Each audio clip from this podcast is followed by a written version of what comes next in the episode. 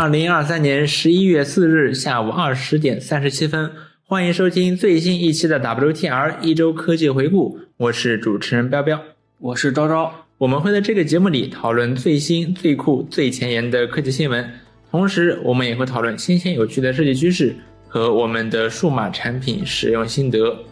那首先来聊一聊本周发生的科技大事啊，本周主要是有两件事情，一个是骁龙峰会。一个是 Apple 的十月新品发布会，然后在这期节目的最后，我们还会聊一聊最近我购买的 Quest 三。那我们来聊一聊骁龙峰会吧。呃，骁龙峰会上，高通发布了这个八阵三和它这个笔记给笔记本用的 X Elite 芯片，啊，说是性能可以和 M2 Max 啊打一架，对吧？CPU 甚至比 M2 Max 还要强，虽然 GPU 稍弱了一点。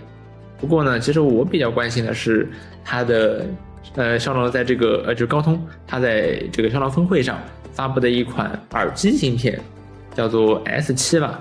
然后这个芯片呢，它有一个很特别的技术，就是所谓的低功耗 WiFi，它可以，呃，就是现在我们的耳机大部分都是蓝牙耳机，对吧？你的手机呢和这个耳机之间是通过蓝牙连接的，嗯，但蓝牙蓝牙呢有好处，比如说它低功耗。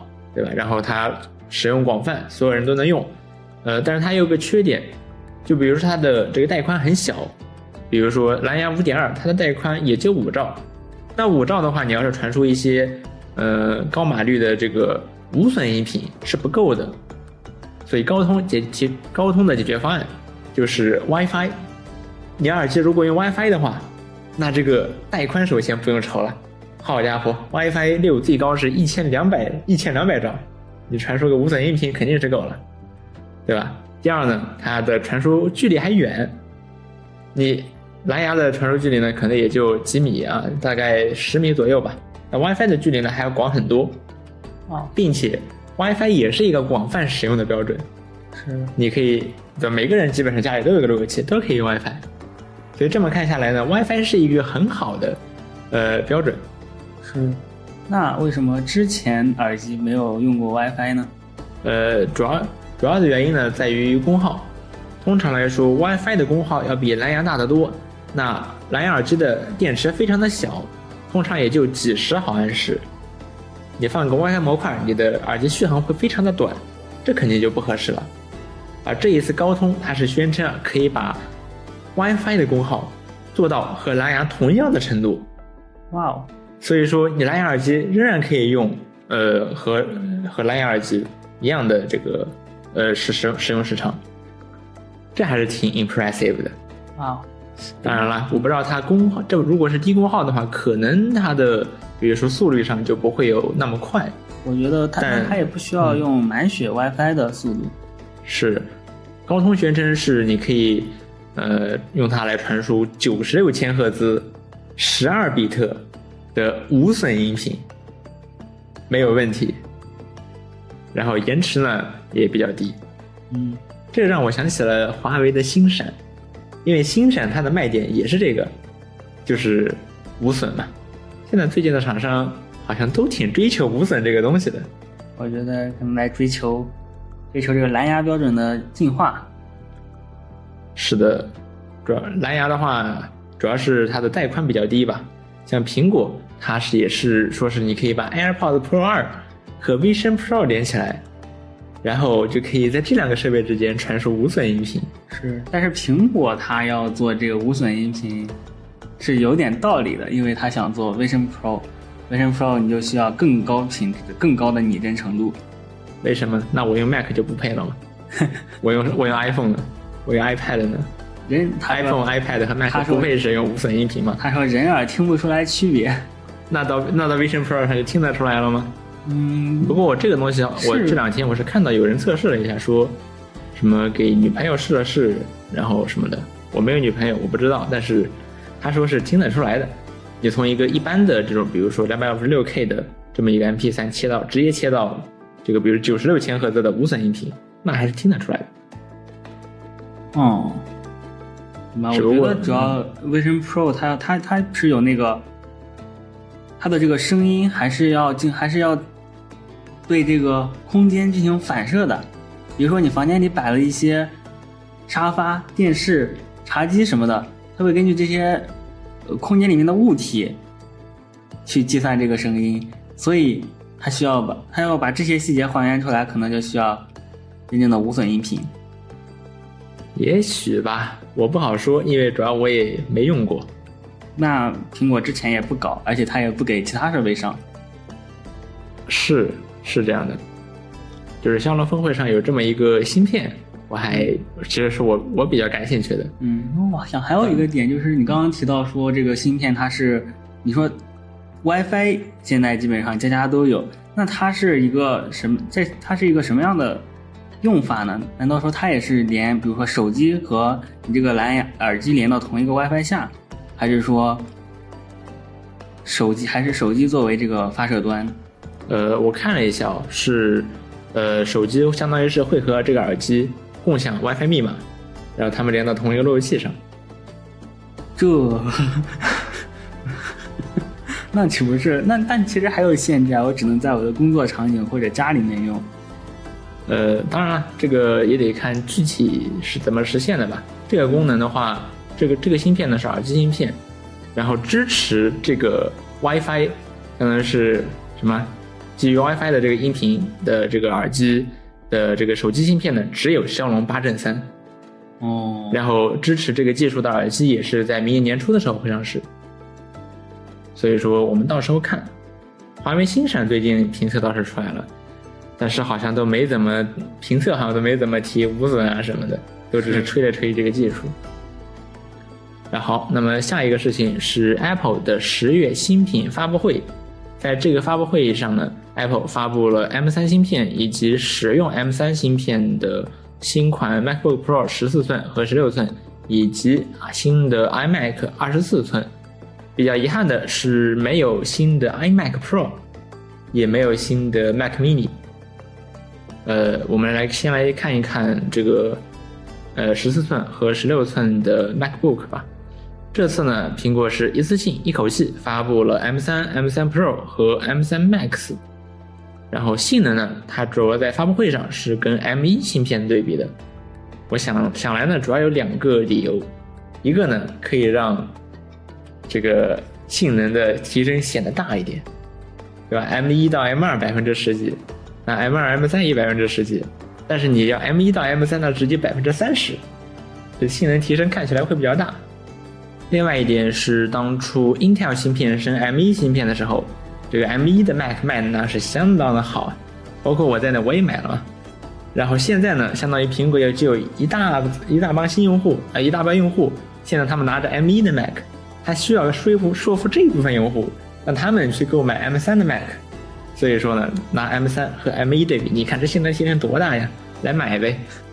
这一次的性能提升呢，苹果仍然采用了它传统的没有标，比如说测试方法，也没有具体刻度的这么一个曲线，然后给你展示一下。一个遥遥领先。是的，它比如说它对比了一下英特尔的这个什么 E3900K。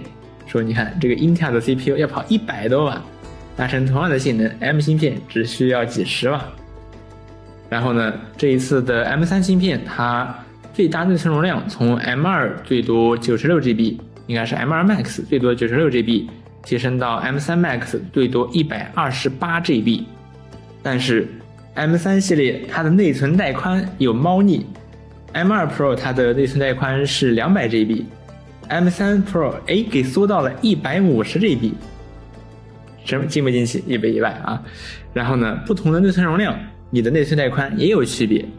比如说，当你想要选，比如说你如果你想选购 M3 Max 的时候，你会发现苹果提供了两个版本的 M3 Max，一个呢是十四核 CPU、三十核 GPU 的版本，另外一个是满血版十六核 CPU 和四十核 GPU。然后你就会发现。这个低配版的 M3 Max 只能选三十六 GB 内存和九十六 GB 内存，而这个高配版只能选四十八 GB、六十四 GB 和一百二十八 GB 内存，就别的容量也是选不了的。这是为什么呢？因为苹果今年它用了好几种不同规格的内存颗粒，就比如说呢，它主要是分成两个版本，一个一种呢是六十四位位宽的所谓窄的内存颗粒。另外一个呢是一百二十八位的所谓宽的内存颗粒，这个宽的呢是专供 M3 Max 的。那 M3 Max 它是比如说三十六 GB 和九十六 GB，那么它就是三颗内存颗粒，然后高配版的这个 M3 Max 它就是四颗内存颗粒，然后中间呢，呃，因为这个内存颗粒大小的原因呢，你就是你是选不了的。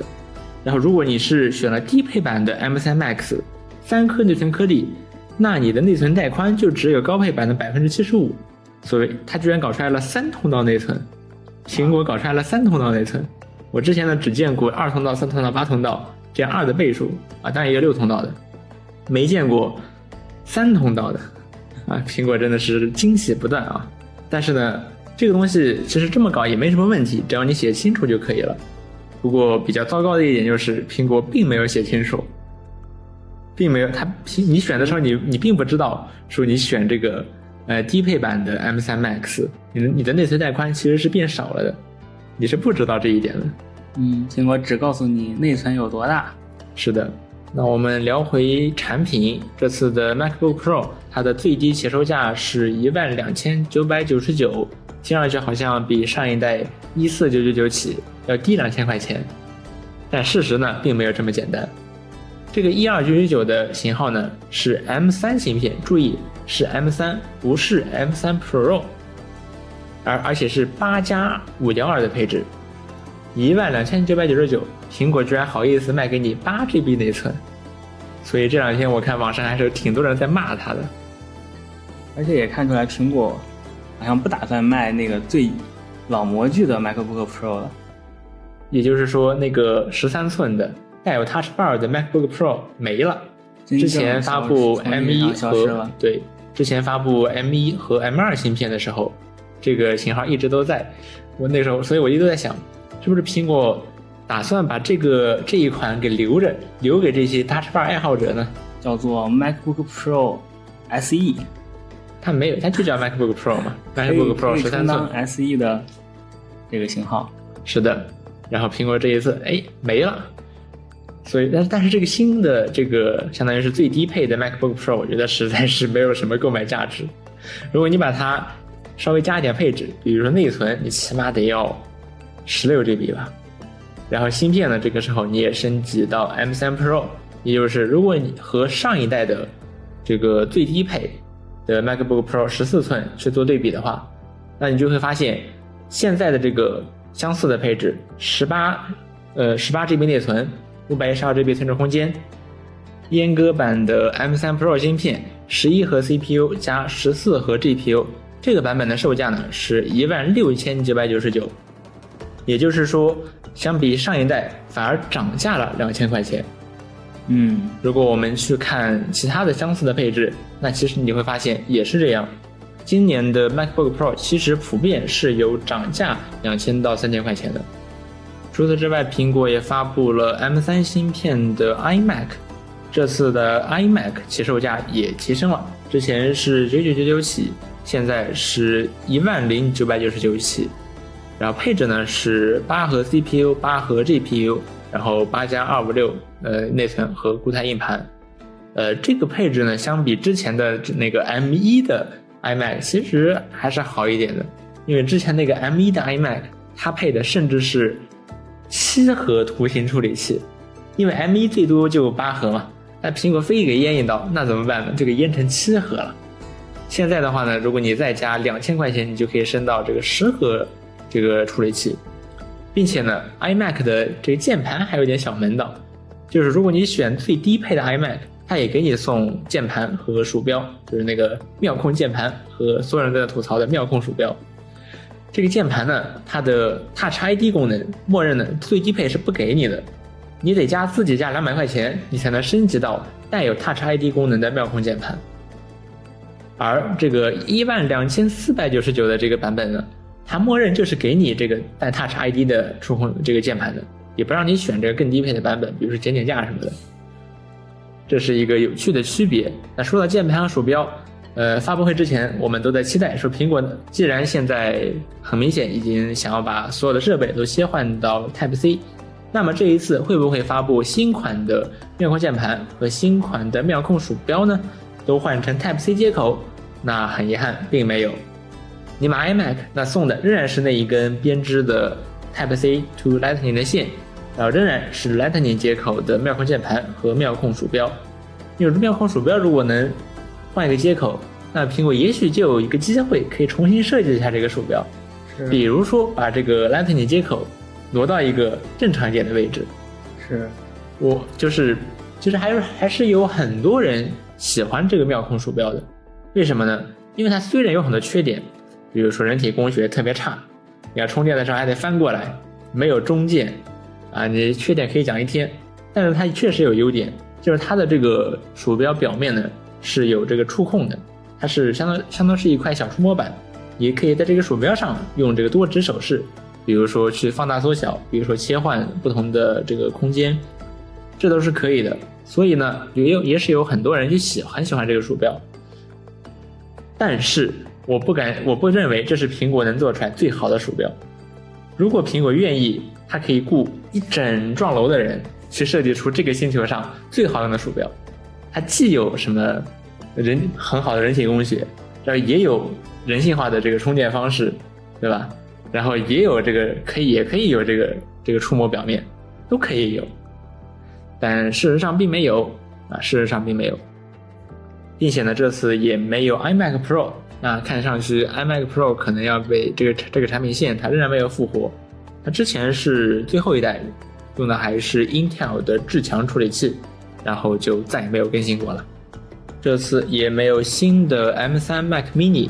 之前我记得发新的 M 芯片的时候，Mac Mini 应该是最早一批得到这个新芯片的机器了。是的，不知道为什么这次没有。那我们再来看一看时间。这次呢是十月发布会，今年的呃 M2 芯片的这个 MacBook Pro 可是在今年一月份发布的，也就是说才过去九个月，苹果就推出了这个 M3 系列，这是为什么呢？呃，可能是因为 M2 系列的这个 Mac 呢销量低于了很多分析师的预期，低于预期，所以苹果希望能够通过推出 M3 来提振销量。如果有消息称，如果 M3 系列的 Mac 仍然这个销量不尽如人意，苹果可能会在二零二五年重新设计 MacBook Pro 的模具。哈，销量不好要重新设模，要重新做模具，因为你重新设计模具，比如说你换一个更好的屏幕，对吧？解决一下现存模具的一些问题，比如说可以做的更薄一点，或者怎么着，其实还是很有吸引力的，并且你带出去，人家一看，哦，新版本新的新款 Mac，哦。那说到这个呢，这次的 MVP 也推出了所谓深空黑这个新颜色。这个之前的 Mac 呢，其实只有银色和稍微暗一点的银色两个版本。人家叫深空灰。对，那个深空灰实在不怎么灰啊，就是就是银色嘛，只不过稍微暗一点，就一个亮一点的银色，和本质上就是以前的 Mac 只有亮一点的银色和暗一点的银色两两种啊。这次呢是。如果你买 M3 Pro 和 M3 Max 的 Mac 呢，那你可以选深是银色呢，还是深空黑？这个黑色确实是比较黑的，应该是苹果近些年推出的比少有的真正黑色的设备，因为之前都是什么午夜蓝，那个午夜蓝并不怎么黑，其实是深蓝色。是，但是呢，这里也有一个，哎，逮着你了的点，就是。如果你选 M 三的 MacBook Pro，那也仍然只有银色和深空灰两种，就你没有这个新颜色。这这就是库克老师在这里说：“别买了，别买了，别买这个，这个去买更贵的去。”啊，你可以几乎可以听到他在这么说了。哦，说到库克老师，这一次的发布会是在美国那边的，呃，下午五点举行的。他们叫晚上五点。是的，当然因为美国很大嘛，东海可能已经入夜了，然后西海岸呢还没有。所以苹果挑到了西海岸的下午五点，东海岸这个时候其实已经是晚上八点了。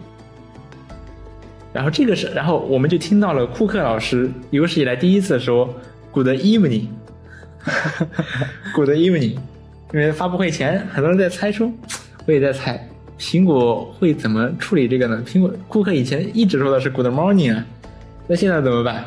结果他真的出说 “Good Good evening”，并且。这个发布会也是按照万圣节的风格来举办的，就比如说它的音乐选择是那种偏向于阴森的音乐，有一点诡异。然后 Apple Park 也是在夜色里边，然后乌云笼罩，是这种氛围。非常有万圣节的气氛。是的，然后在发布会的最后还给了我们一个小惊喜。发布会的最后，苹果 logo 的下方，他写了说这个视频由 iPhone 拍摄。整场发布会由 iPhone 拍摄，好家伙，我完全没看出来。这个发布会我看着就很正常，看着就完全就是这个专业的摄影机拍的。和以跟我前没没没太大差别，对看不出来差别。对，你不跟我说没有意识到，你不跟我说，我完全信了，说就是正常的一个发布会。你跟我说是 iPhone 拍，那我还是非常惊讶，非常惊讶。呃，苹果还出了一个小短片，两分钟的短片，来介绍他们是如何使用 iPhone 来拍摄整场发布会的。当他们说用 iPhone 拍整场发布会的时候，他们真的没有开玩笑，甚至那些无人机航拍也是用 iPhone 拍的。叫一个 iPhone 嘛，对，他们把 iPhone 固定在无人机上，哇，然后飞，就是他们真的 mean it，确实都是用 iPhone 拍的。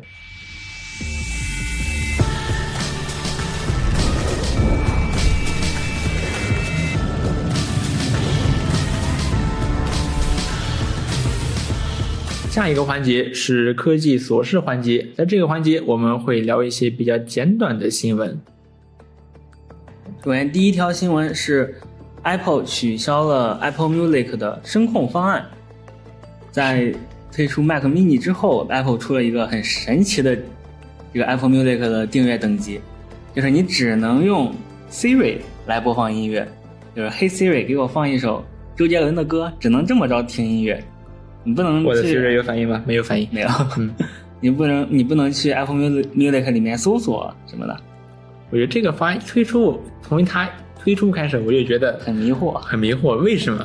普通版的订就正常的订阅也可以用 Siri 让它放歌呀。当然，它这个转版也是便宜嘛，声控版只有正常订阅的一半价格，是，但是别的家你但是你拼个更便宜，车什么的也嗯，也比这个还低呢。那别的家推出更便宜的订阅方案，那都是比如说给你插点广告，比如说你歌曲和歌曲之间插广告，或者说不让你用更高质量的音乐的音质，都是这种方式。苹果搞了个声控方案，不伦不类的感觉。对，这还挺清奇的。我可能可能当时在想，是不是给那些只有只在 HomePod mini 上 HomePod 上面听歌的人，在手机上不听歌的人准备的。那苹果真是为全世界 那六个人使用这个功能人，对，那六个人准备的，嗯，很奇特。不过现在取消了，确实没用。说明这个确实没用，确实没人用啊，确实很迷惑。嗯，下一条新闻是本周有有人干了一件损事儿，就是用了一个小装置，然后把呃把你的 Apple 设备给搞崩溃。具体是什么形式呢？就是你打你打开你的 iPhone，然后它会不停的弹出来配对请求，什么 AirPods 配对，什么换机配对，什么 Apple TV 要跟你配对，就无限制的跟你这么弹。呃，是不是有种有有什么有头老母猪想和你配对？你点你点一个叉，它又弹出来一个新的；点一下弹出来一个新的，我什么都干不了。然后这是一个利用了一个 Flipper Zero 的一个黑客设备，一个小设备，去查一下，大概一千多块钱呢。哇，这么贵啊！对它主它这个产品主要就是射频攻击其他设备这么玩的。然后最近有人搞哦，最近有人搞了一个那个叫 Apple Juice Apple Juice 的一个 REPO，里面就放了，可能就是模拟苹果设备，呃，可能就是模拟给苹果设备发出配对请求的这么一个信号。哦，就是开源了华强北的技术。哦，确实哦，可能那些呃华强北的 AirPods Pro 用的也差不多。他们早就能够这么着无缝配对了，嗯，他们甚至还能显示电量什么的。是拿假的这些设备来给你的 iPhone 配对，而且还是无限制的配对。这个这个这个项目实在太损了，损的程度堪称我拿着一个打开盖子的 AirPods Pro 在苹果店里走一圈，然后所有的 iPhone 上都弹出来了弹窗要和我的 AirPods 配对。人家这个拿进去，所全整个店的苹果设备都用不了了呢，太损了，太损了。就不知道苹果什么时候能够修复掉这个吧这个这个问题。那它要怎么修复呢？很难想象。比如说，如果同时有多个设备配对的话，把它收取到通知里面，不知道，你可能那这么着，你就你就只是接收到无限多的通知，无限制的滴滴滴滴滴，但是还能继续用你的 iPhone。啊，或者你也可以把蓝牙关掉，就不会收到这个通知了。那也那也自损八百了。我我的 Apple Pencil，我的 AirPods 怎么办呢？真正的 AirPods 怎么办呢？下面一个新闻是我在 Dribble 上看到了一个非常有意思的概念产品，Mute Mute Switch。这是一个什么设备呢？静音开关。静音开关是什么？你可以想象一下，在 iPhone 十五 Pro 上面，现在没有了那个实体的静音开关，你只能用 Action Button，嗯，长按静音。那没有实体按键很难受怎么办？就有人设计了一个概念产品，它是一个 Type C 接口的，然后尾部拖了一个实体的静音开关。啊啊，然后你拨一下这个静音开关，它就会震动提示你设备静音，并且你也可以看到，呃，你静音之后可以看到这个里面的红色，就很有安全感了。啊，Action Button 的不安全感已经就这样被解决了。哇哦，这个设计让我想起了当初 iPhone Ten 刚出来的时候，有人做的那个大家实体 Home 键，大家怀念 Home 键了。对，然后就做了一个实体 Home 键，你插 iPhone 上，就和那个很像嗯啊，，非常有意思。这个人这个人太有意思了。太有意思了。啊，这显然不是一个真正的产品，这只是一个三 D 渲染。他能做，他有希望做成真正的产品呢？Home 键可以可以啊当然可以啊。你静音的话，因为它实际上它只需要模拟键盘就行了。哦，就比如说键盘上有静音的，你看啊，那些现在很多那种，比如说你外接个蓝牙键盘，是你可以用，比如说静音啊，那增加音量啊，增减音量，甚至有一个 Home 键，是对吧？你就模拟那个就行了。哇这个没有技术问题，没有技术问题。哇，那那确实可行哎，但是它明显是一个整活，以这么小一个开关用 Type C 拖出来，那是，我觉得应该没有人真的信了吧？没有吧？应该没有吧？嗯，它还像模像样的做了购买界面，哇嗯，非常苹果的风格。那是不是可以用 MagSafe 啊、吸到后面，然后用蓝牙连接，模拟键盘的静音？你别说了，你别说了，你再说，我怕真的有人给做出来了。哦，不对，吸到后面不行啊，因为我我我我 MagSafe 还要吸别的呢，那就把它放到手机壳上，手机壳的 MagSafe 上，然后延伸延伸到侧边，哇，完全可行哎！天才的设计，万一苹我我都怕苹果真的做出来了。好，那下面一个有意思的新闻是关于 OpenAI 的。OpenAI 本周发明了一个 Cat GPT，就只会喵喵叫的。我是一只猫，I'm a cat，它只会这么回复你。为什么要这？为意义在哪里呢？就我我记得之前我们也遇到过一个 Cat 真正的 Cat GPT，对，之前不是有人发有人做过一个这样整活的一个网站吗？是你随便去网上搜一下 Cat Cat Cat Cat GPT，然后你不管给它发什么消息，它都会给你返回一张非常可爱的猫猫图，还还挺有用的，还给你还给你发猫猫图哎。那我们说说回这个 OpenAI 的 Cat GPT，它是怎么回事呢？它主要是用来打击那些使用盗版 Chat GPT 的用户。哦哦，对，像现在很多套壳的、呃 Chat GPT 的网页，那 OpenAI 提供了这呃官方的 API，但是这个是要付钱的。那有人就把 Chat GPT 官网上的 API 给扒下来，然后放到套壳 API 里面用。那这些用户明显就是薅 OpenAI 的羊毛了呀。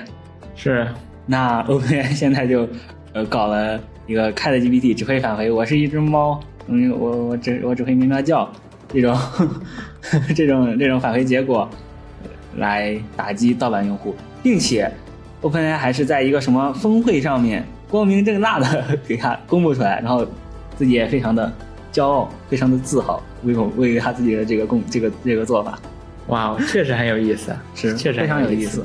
除了有意思之外，还有一点实际作用，就是可以让这些用户晚一点搞清楚状况。因为如果你直接断掉他们的话，哦那他们可能立刻发现，哎，OpenAI 发现我们了。但是如果他们发现这个 Chat GPT 只是表现的不太正常，那他们就哦就可以延长他们这个发现这个问题的时间。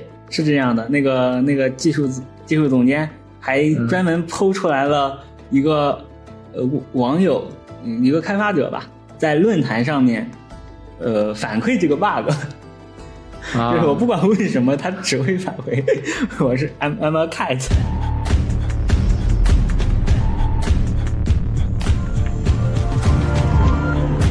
下一个环节是科技心得环节，这个环节我们会聊聊本周我们遇到的数码方面的新鲜事儿。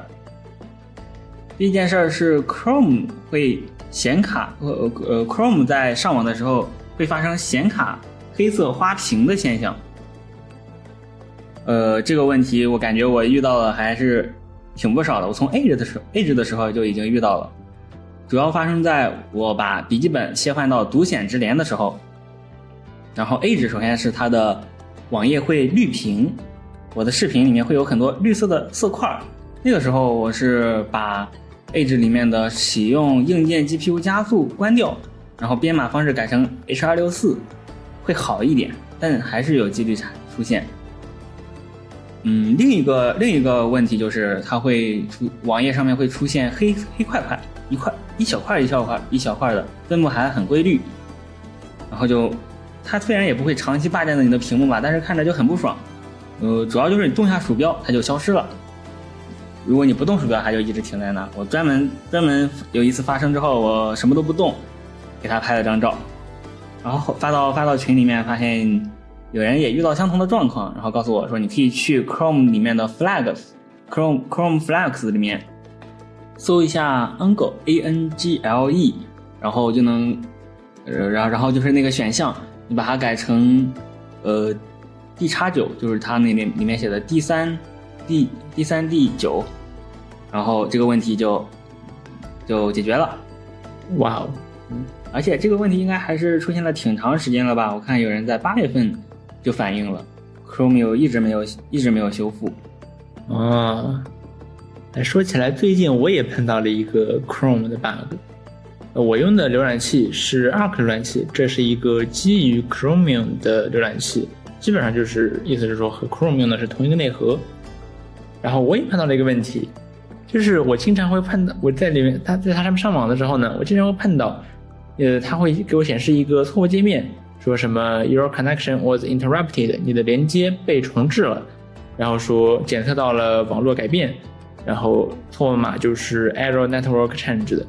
然后这个问题，我大概每打开一个网页，我都会有大约百分之二十左右的一个概率会碰到这个问题，就不算的概率。不算特别高，但是也没有特别低，绝对不算低，绝对这这个是一个约束，我只是我没有真正统计它的这个出现频率，呃，但是频率还是挺高的，我经常碰到。这个问题呢，就不像昭昭，他还找到了解决方案。那我碰到的这个问题呢，我既不知道它的原因是什么，网上呢当然也有人在抱怨这个问题，但是他们也不知道原因是什么，然后也不知道为什么会出现这个原因，也不知道该怎么去解决，所以一切都是未知。而且这是一个 macOS 专属的 bug。是这样的，是这样的，只有在你在 macOS 上用 Chrome 的时候会出现这个问题。如果你在用，比如说像 Windows 平台，那就不会没有这个问题。我是如果如果你在 macOS 上面用 Safari 或者 Firefox 这种别的浏览器内核的浏览器，那也没有问题。这个问题只在 macOS Chrome 上出现，所以还挺烦人的。我既不知道它的来源是什么，也不知道呃，也不知道它是怎么导致这个问题的，也不知道该怎么修复，一切都是未知数。本周我还买了一台 Meta Quest 三，这是我是在十月二十三号的时候下单，然后用了六天的时间就送到了我的手上。考虑到这玩意儿是从美国寄过来的，这个送达时间还是挺快的，至少比我想象的要快。那我们接下来就聊一聊 Quest 三的使用体验吧，主要是聊两个方面，一个是它的 AR 体验，另一个呢就是游戏体验。先说 AR 体验吧，呃，Quest 三相比 Quest 二一个很大的提升点就是它支持了彩色，啊，并且更高清的透传，所以在到手之前我是对这个还是很期待的。但是但是呢，我第一次带上 Quest 三头显的时候，我说实话有点低于我的预期，就整个画面噪点还是非常多的，然后 非常的多，然后也很模糊，确实是彩色的，然后这个使用这个它是能够做到什么程度呢？就是说，嗯，你用手机呢是勉强可以用。可以看勉强可以用一些比较大的字儿是看得到的。那当然，首先这个 Face ID 你肯定别想着用了 啊。呃，你可除了可以用带着头显扫一个 Face ID 出来？那不行，嗯这个可以用 Apple Watch 解锁，哦，可以用 Apple Watch 去解锁 iPhone。呃，可我说可以，可不可以带着头显录一个 Face ID 呢？如果能录的话，那我觉得苹果的这个安全认证真的是有大问题，真的是大问题。因为显然我没有眼睛嘛，戴着它的话，我没有眼睛。哦我三颗眼睛呢。好家伙，嗯 那那带着 Vision Pro 呢？带着 Vision Pro，它没有用 Face ID 啊。Vision Pro 里面有一个那个 Optic ID 虹膜识别，对，那是解锁 Vision Pro 的，我要解锁 iPhone 怎么办呢？你可以用 Apple Watch 解锁 iPhone。苹果又绕回来了 苹果给你想好了，Apple Watch 可以干这事儿啊。然后 AR 体验呢，勉强可以用手机，然后电脑的话呢，也属于是勉强可以用，就是你图形大概还是看得清楚的，但是呢字儿就很困难。如果你想看清楚字儿的话，你得把这个手机拿到离头显很近的地方，那很近的话又有问题，因为它会有很严重的画面扭曲，看起来还是还是挺晕的。然后如果你我还我还试着带它去户外，我去楼下转了转，我得说在户外光线充足的情况下，它的这个画质还是比室内要好一些的，主要是噪点明显要少很多。呃，不过还是不太及我的预期吧，因为我看网上那些人他们录出来的这个 Quest 三的这个 AR 的效果还是很不错的，我看着是很不错的，所以说我拿到手之前，我对它的期待值还是挺高的，并且我自己录出来的画面呢，我感觉啊，明显要比我实际在这个头显里面看到的画面要好，是它录出来明显比实际看到的要好。是 I don't know why，但是事实就是这样，小编也觉得很很神奇。啊，这个应该还挺好，我觉得还挺好理解吧。就是你带头显的话，你离那么近，你看的当然当然会糟糕了。我比较怪，感觉比较诧异的一点是，有带着头显，我能看到相当多的噪点，但是录出来之后，我感觉画面就纯净了很多。哦，那可能离得近，噪点也被放大了。那这也是有可能的。呃，然后它的 AR 体验呢，还有一个方面就是手势。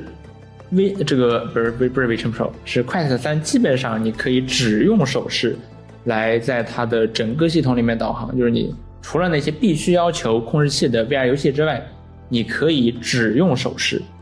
呃，它还开发了一个新功能，就是如果你把这个控制器放桌上，它可以自动快速切换到你的手势追踪，然后你就比如说可以用手势去点击这个浮身浮空在你的现实空间里面，因为它透视了，浮在现实空间里面的这个面板，这个体验还是挺科幻的。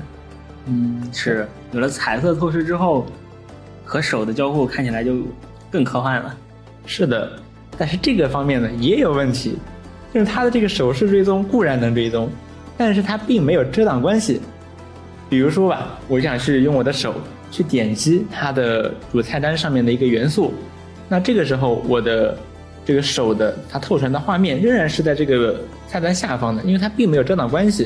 哦然后就出现了一个它渲染出来的一个 3D 的手和我的手保持同步，然后去操作，然后我觉得这个体验也还是挺怪的，也还是挺怪的。我的手到这个面板的下面一半断了，对，然后换上了一个虚拟的手。是，而且还有一个问题啊，就是这个面板呢，它有两种模式，一种呢是离我比较近，是一个比较小的面板，另一种呢是离得远一点，相当于是一个大的面板。当使用在 AR 模式下，就透传模式下使用这个大的面板的时候，我无法我是没有没怎么用这个模式，为什么呢？因为大的面板它离得那么远，按理说它因为离得远的话，这个它能接触到的这个实验室中的物体更多嘛，它按理说应该会有遮挡关系，但实际上并没有。于是我这一颗十万年前的人脑，这个猴子脑，我就计算不过来。我说这啊这怎么回事？我脑子觉得很奇怪啊，这怎么回事？是非常非常对，然后然后我就很晕。像我的这个房间中间一块陷陷出去了那么远，对，然后它就没有正当关系，就是在十过去十万年里人都没有见过这样的画面，但是现在我见到了，就非常的晕，非常的晕。所以说我基本上只使用这个小面板，因为小面板我可以把它挪到一个合理的位置，这个位置它不会被别的东西所遮挡到。是，然后我就可以使用手势追踪去点它，还是体验还是不错的。不过它的手势追踪呢，固然相比 Quest 二的手势追踪有所升级，但是说还是没有做到，比如说非常低的延迟，以及以及呃就是无感的延迟以及无感的这个精确度。它的精确度，它的延迟还是有大概有个零点几毫秒或者几百毫秒的延迟，然后它的精确度仍然没有特别的高。所以说，当我的手指在接近这个接触这个面板的时候，实际上最后这一小段距离，这几厘米的距离，我的手是被这个面板吸上去的。就我把手接近它，接近它，然后它我手给吸上去了，就贴住了。对，然后这就不受我的掌控，这就不受我的掌控。所以说，这个操纵操纵感呢也没有那么的好。我还是比较期待吧，就是因为 Vision Pro，据大家所说，这两点都做的就是透视。和手势都做的非常的好，是还是挺期待的。然后 Quest Pro、Quest 三它还有一个手势追踪，还有个问题就是它的手势追踪还是不能做到。比如说我手垂下的时候，然后我我眼睛正视前方，我手垂下的时候仍然追踪我的手，这个这一点它仍然是做不到的。哦，什么意思？就比如说像 Vision Pro 的宣传片里面，那那个模特他是躺在沙发上，然后眼睛呢直视前方在看电影。那他的手呢？只要在腿上这么捏一下，哎，就可以操纵这个它的 VR 画面了。那 Quest 三是绝对做不到这一点，为什么？因为这个时候它根本追踪不到你的手，它摄像头压根儿就拍不到。嗯，所以它摄像头能捕捉的范围还是要比 Vision Pro 少。对，当然对。呃，所以说它的 AR 体验我体验了一番，呃，最大的亮点其实是它的一个呃 demo 游戏，叫做 First Encounter，第一次接触。这个东西呢，它首先会让你去扫描一下你周围的空间，然后你就能看到非常 amazing 的画面。你的天花板、你的墙被打破，然后掉进来一个小飞船，然后小飞船呢，呃，然然后就有很多小外星人打破了你的墙，然后朝你冲过来，然后你用光枪 biu biu biu 去射他们。啊，当然这个时候就必须使用手柄了，你去拿着手柄去 biu biu biu 射他们，啊，非常的有意思。这个 demo 做的非常的好，但很可惜。这个 demo 就是目前最好的 AR 应用了，我赞成。是，呃，其实有很多游戏感觉还是挺适合放在 AR 里面做的，比如说打乒乓球的那个，就是那个叫什么 Eleven Table Tennis，对吧？你放在现实空间中去打乒乓球，这是不是还挺好的？是，哇，那那这样子我一屁股坐到球坐到地板上的概率就更高了。是，对。所以说，AR 体验我体验了一番，确实相比 Quest 二有非常大的改进，但是仍然没有特别的实用，也还没有达到我的预期。可能我的预期还是有点太高了。我觉得预期太高了。嗯，我觉得我体验了一下标标的 Quest 三，我觉得这个 AR 体验已经相当，呃，相当，呃，我我觉得是相当满意了。呃，对比 Quest 二的话，Quest 二。我戴上去的时候，我开了透传之后，我就能非常明显的意识到，我哦，我还在头显里面。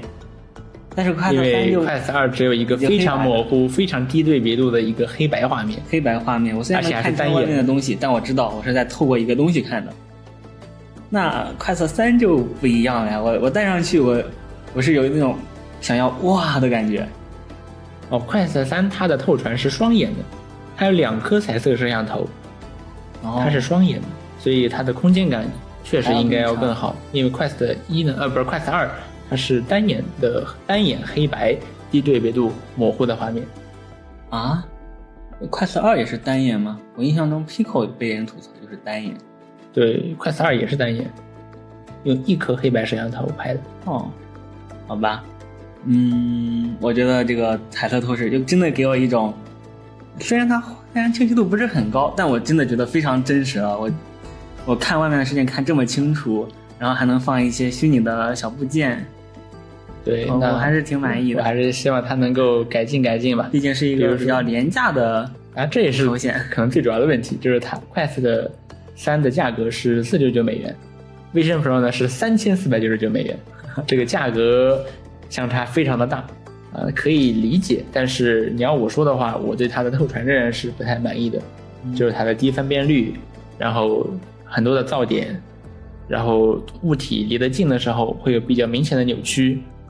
它它似乎有一些扭曲补偿什么的，并且它的这个画面确实相比我买来的时候，它在一个比较老的固件，开机之后它要求我必须更新固件，那更新前后，呃，更新后的这个固件的这个透传的质量明显还是比更新前要强很多的。是，而且我觉得还挺相信 Meta 的 OTA，然后它也没有没有任何这个遮挡关系的监测。嗯，我想这个遮挡关系可能会 OTA 出来。诶，它有没有？然后更别说什么空间音频什么的了，什么在空间中反射什么的，因为根本没有空间啊。哦，啊，它倒是能建一个那个 mesh 啊，是，但是它也不能识别具体是什么东西，不能识别材质。是，嗯，但是你要说不能识别材质吧，倒也有希望啊。如果 Meta 这，但是倒是能做，但是这个的话就全看 Meta 的技术实力，还有它是否愿意去做这个事儿了。对，呃，这个至少就目前的软件版本来说是做不到这些。对 Meta 而言，这个声音的反射好像不是很重要。现在，嗯，我觉得这个遮挡关系可能要更重要一点。对，就它整个 AR 体验还是非常初级的阶段。对，非常初级。但我觉得它开始能称得上是 AR 体验了。是这样，，S 二二现现在看来远远远远比得上。是。哦，你可以，你倒是可以用快速三看一看那个抖音直播，是什么效果？嗯，快速二就特别的怪，彩色的人，黑白的家。啊，我可以回去就试试，我回去就试试。然后快速三它仍然目前是主要是一个游戏头显，那么它的游戏体验怎么样呢？我也体验了一番啊，这个游戏体验确实相比它的 AR 体验还是好了不少，游戏体验非常的好。呃，我为了它呢，我是，呃，去 Quest 二 Quest 的商店里面专门去买了，呃，这个 Beat Saber 的 Quest 版。我之前是只买了 Steam 版，然后 Quest 版它是这次 Quest 版它是针对 Quest 三是有专门最近是有专门更新去优化的，呃，比如说分辨率啊、帧率啊。那我一进去，我感觉这个帧率确实有提升。之前 Quest 二虽然说它的屏幕也支持一百二十赫兹刷新率吧。但是 Beat Saber 默认还是运行在一个比较低的帧率，大约是八十赫兹左右。呃，八十对，刷新率大约是八十赫兹，而且分辨率要要也渲染分辨率也要更低。对，然后快测三呢，则是提升了渲染分辨率，然后刷新率看上去是来到了一百二十赫兹啊。不过它的渲染分辨率感觉仍然没有达到点对点，还是低于实际的这个屏幕的分辨率的，可能主要也是性能所限吧。是。然后玩，然后它快，然后玩的时候呢，这个 Quest 三的手柄也比 Quest 二的明显要轻很多，然后震动呢也会更加清脆。呃，我是比较喜欢这样的感觉的，就是回去拿 Quest 二这个手柄去玩的时候，我就感觉这个手柄怎么这么重啊？然后震动呢也松松垮垮的。嗯，我非常认同你说的，嗯，它的手柄超级轻，非常非常舒服，甚至是。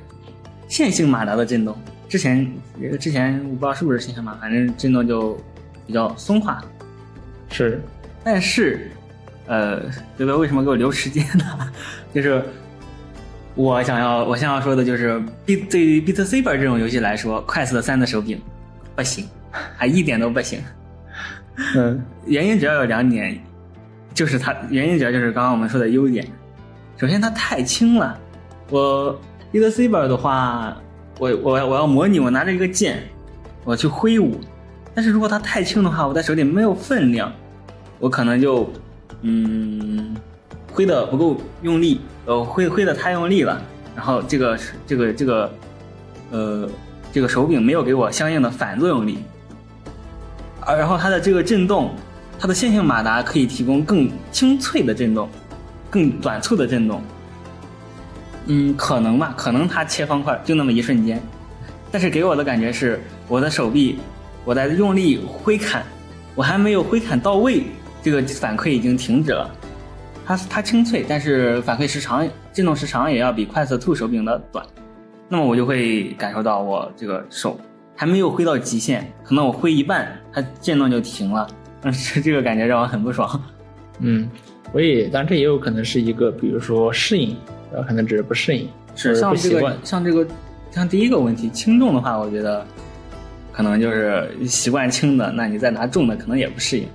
但是反馈我到现在还是觉得 Quest 二的长反馈更好一点。嗯，我更希望的是 Beat Saber 还可以出一个调节震动的功能，调节震动力度的功能，你自己去自定义一下这个震动曲线。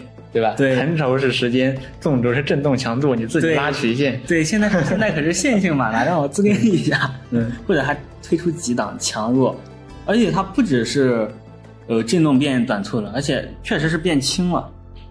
它就是像蜻蜓点水一样，点一下我震动了，震动到了。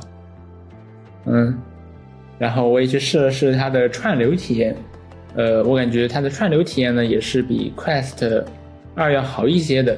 就是它的无线串流会更加的稳定，这可能也跟 SOC 的处理能力有关。不过我碰到了一个问题，就是它无线串流的时候，最高帧率只有九十赫兹可以选，而 Quest 二我是可以选到一百二十赫兹的。是，这是为什么呢？Quest 三这一点上反而还不如 Quest 二了。当然了，Quest 二呢，它的这个一百二十赫兹无线串流也是 OTA 出来的。那但是你已经做出来了呀？为什么呢？为什么不能一开始就给我呢？你你不是已经在快三二能实现了吗？需要再适配，上一代芯片都能做到，为什么这新一代的反而不行了？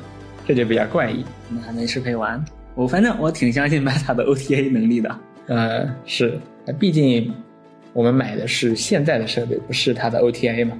嗯，买我们买东西也不能靠，尤其是他这种，他压根没承诺过，只能你一厢情愿的去认为，是，压根也没承诺过。所以说买东西还是按它现有的状态来买，永远不要相信任何厂商的 OTA 的诺言，是 因为有太多厂商打破诺言了。还有一点是 Quest 三这次的透镜，它变成了 Pancake 透镜，要比之前的呃那个什么菲涅尔透镜效果好非常多。是从外观上来看呢，菲涅尔透镜它是有一圈一圈的这个细密的纹路。呃，这个纹路越细呢，就说明这个菲涅尔越透镜越好。是，而这个 Pancake 透镜呢，你看上去它就是一个清澈的透镜，它是没有任何纹路的。是，然后戴上去之后呢，这个 Pancake 透镜它看起来就会更加的，它的可视角度会大很多。呃，而且画面也更加清澈。是，就是就是，呃，有一个 VR 带 VR 的时候有一个所谓的甜蜜点，就是说你得。在用菲涅尔透镜的时候，这个甜蜜点呢就比较小，你可能要把你的头显调整一会儿，才能看到最清晰的画面。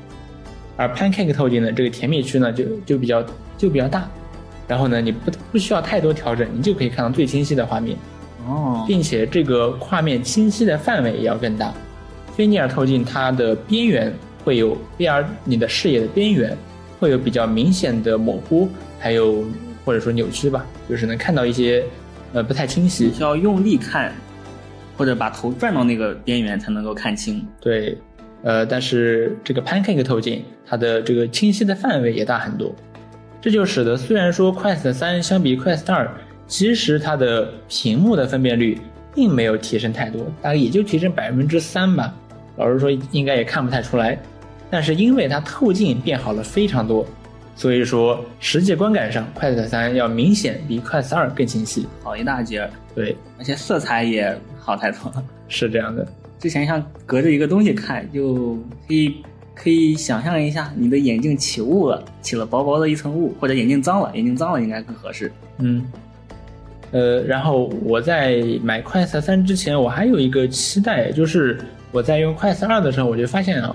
如果说我的视野里面基本上是纯白的，那么这个时候我能感受到这个画面会有比较明显的闪烁感，比如说在玩那个呃呃那个什么呃 Hand Physics Lab 的时候，这是一个手势操作的游戏，它的游戏画面对基本上是白色的，而这个时候用 Quest 二玩，我就会感受到比较明显的这个闪烁感。为什么会有闪烁感？我猜啊，应该是 VR 为了减少。这个运动模糊，所以说在帧与帧之间插入了黑帧，所以说导致了模导致了闪烁感。呃，要不然的话，LCD 面板实在没有道理闪烁。呃，然后快彩三呢，还是有这个闪烁，稍微会会会更轻一些，但是呢，仍然会有这个闪烁感。呃，可能也还是因为 VR 插黑帧的缘故吧，就是为了减少动态模糊。所以这一点的话，老实说也没有达到我的预期，我以为它能够解决这个问题的。嗯，比如说换更好的屏幕、更好的透镜，这不都换了吗？对吧？